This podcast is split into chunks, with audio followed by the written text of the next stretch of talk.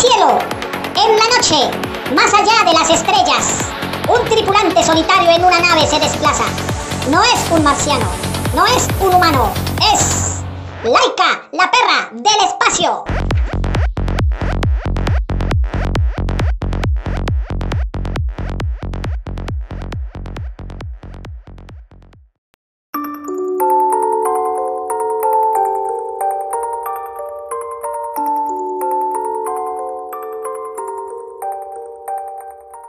Le alegró el día saber que tenía trabajo y que además podía probar la nave que durante años había estado construyendo en secreto para alguna ocasión especial. En menos de 24 horas, la grisnula estaría surcando el cielo con la misión específica de destruir la nave donde iba Laika. Aquella noche no durmió bien por la ansiedad. A la mañana, meditó, se dio un buen baño, tomó café con tostadas y sacó el cobertizo protector de su nave que resplandecía como si tuviera vida propia.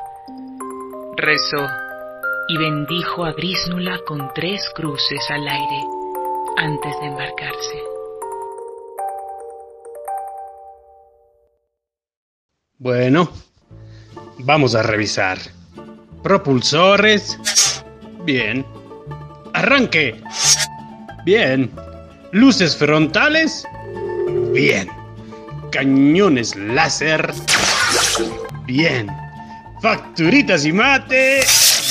Bien. Vodka. ¿Y el vodka? La concha de la lora. No se me puede olvidar el vodka.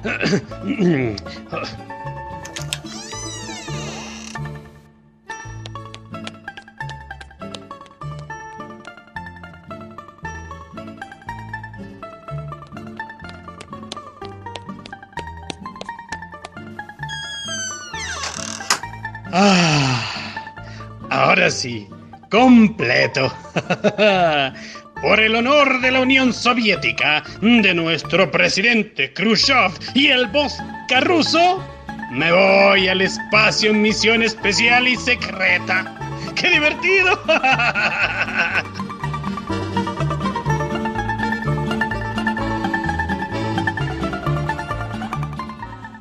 El capitán Yuri Gargarin era una de las mentes más brillantes de la Unión Soviética.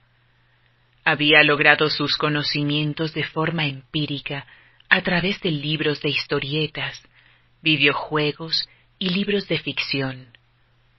Las autoridades más importantes sabían de sus habilidades, pero nunca hasta ahora lo habían querido en el espacio. Conteo regresivo. 10, 9, 8, 7, 6. Ah, me aburro. Ya está. Nos fuimos para el espacio.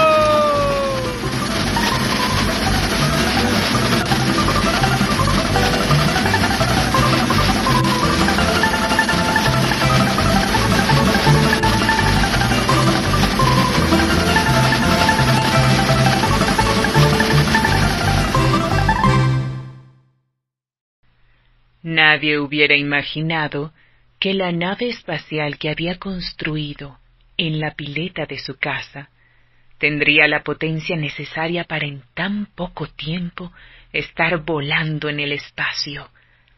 Solo él, el capitán Yuri Gargarin, podía lograrlo. Y aquí estamos, en busca del arca perdida. A ver, según la descripción es una nave pequeñita tipo satélite. Se hacen los misteriosos.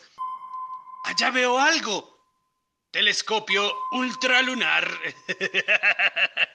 ¿Cómo funciona de bien esta huevada? Sí, sí. Es la nave que me describieron. A ver. ¿Pero qué? Ya, pues se pasan los hueones. La maneja un perrito. Me mandan al espacio a aniquilar a un perrito.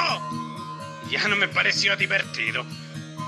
Pero bueno, por la plata baila el mono.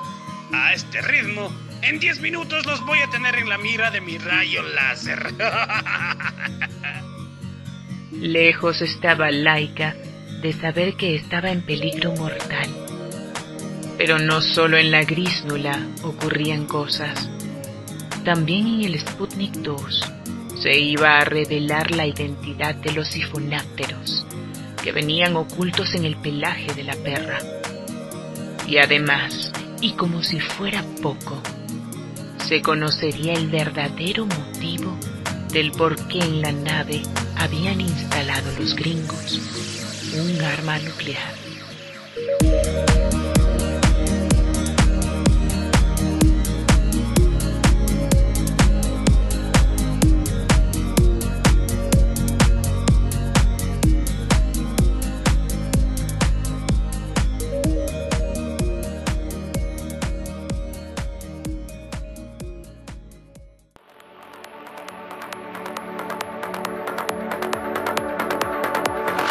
En el cielo, en la noche, más allá de las estrellas, un tripulante solitario en una nave se desplaza. No es un marciano, no es un humano, es Laika, la perra del espacio.